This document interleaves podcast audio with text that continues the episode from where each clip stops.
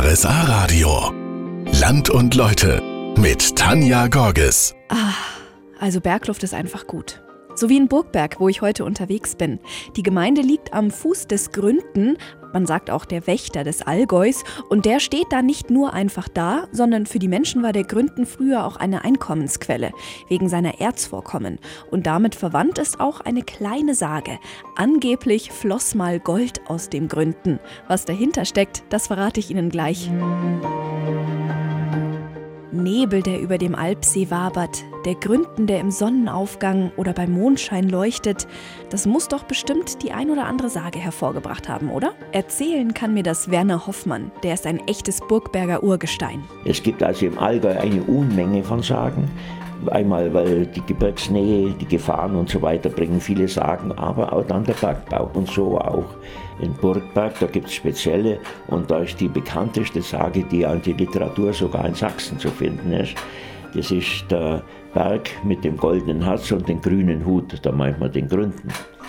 Er hat ein goldenes Herz, das ist die Sage vom Goldbrünnle. Es kommt einmal im Jahr ein Venediger Männle und wissen einen Spalt im Gründen, wo sie reingehen und bringen einen Grub mit und da ist eine Goldbrünne, da fließt flüssiges Gold und holen das Gold und dann gehen sie wieder. Also wenn da tatsächlich Gold aus den Gründen fließt, müssten wir alle reich sein. Aber was gab's da denn wirklich? Bei uns im Allgäu haben die Mangangold. Das kennt man, die Manganvorkommen sind bekannt. Das Mangan wird gebraucht zur Glasherstellung. Und zwar, das heißt auch, das Mangan hat den Nebennamen Glasmacherseife. Das Rohglas hat aufgrund des Materials immer so einen Grünstich. Und die Venediger hatten jahrhundertelang das Monopol, wie sie den Grünstich rausbringen. Bei Todesstrafe war verboten, dass sie das preisgeben. Dann haben sich die auch hier als Goldsucher getarnt. In Wirklichkeit haben sie es Weichmanganerzgold. Und da das eine goldene Farbe hat und in der Sonne auch so glitzert, ist die Sage entstanden, dass Gold aus den Gründen fließt. So viel Realität steckt also in einer Sage. Gerade bin ich noch in Agatha-Zell, das ist ein Ortsteil von Burgberg und einer der ältesten Siedlungen im Allgäu. Hier steht etwas ganz Unscheinbares. Beim Vorbeifahren kommt man gar nicht drauf, dass hier richtig Geschichte drin steckt. Von was ich genau rede, verrate ich Ihnen gleich. Hallöchen am K-Samstag. Ich nehme Sie heute mit nach Burgberg. Und auf dem Weg dahin, wenn Sie von Kempten über die B19 kommen, dann fahren Sie auch durch den Ortsteil Agatha-Zell durch. Und da steht eine der ältesten Pfarrkirchen im Allgäu. Bruno Wolf ist hier Mesmer, aber eigentlich sieht die Kirche erstmal aus wie so ein kleines Kapellchen nur. Ja, von außen unscheinbar, aber wenn man drin ist, gibt es auch einiges zum Sehen.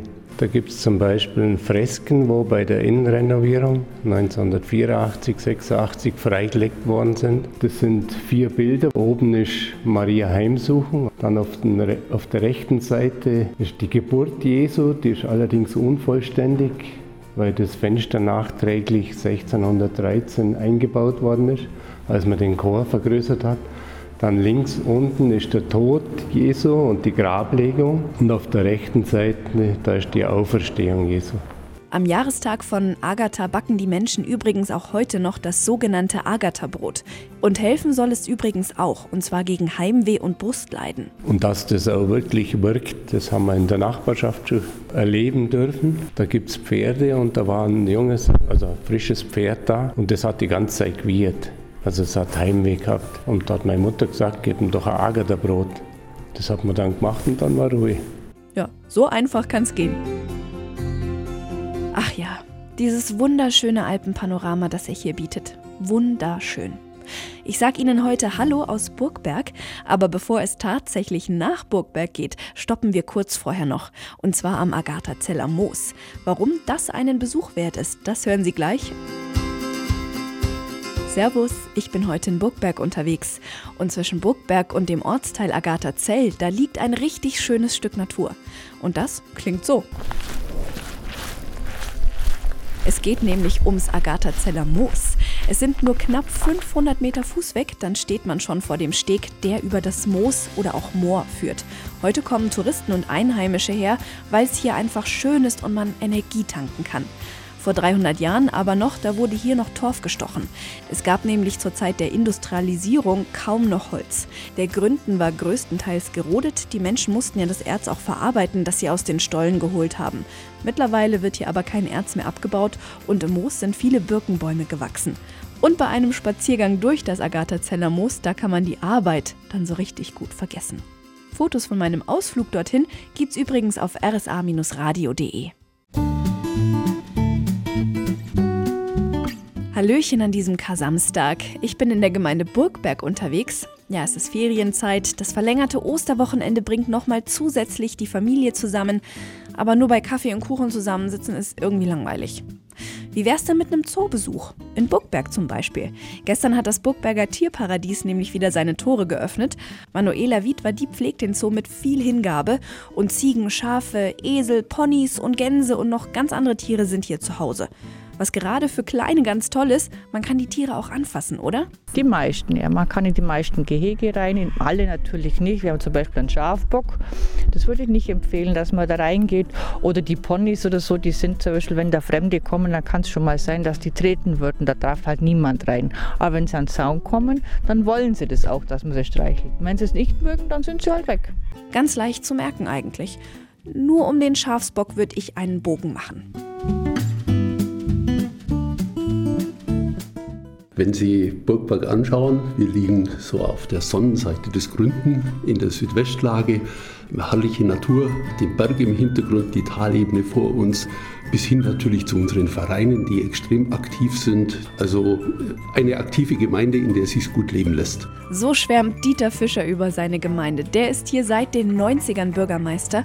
Ja, und Burgberg ist ein beliebter Wohnort, aber die Gemeinde wächst trotzdem sehr langsam. Weil, wenn Sie unsere topografische und geografische Lage anschauen, wir sind genau äh, zwischen Berg und der Iller, haben also ganz wenige Entwicklungsmöglichkeiten.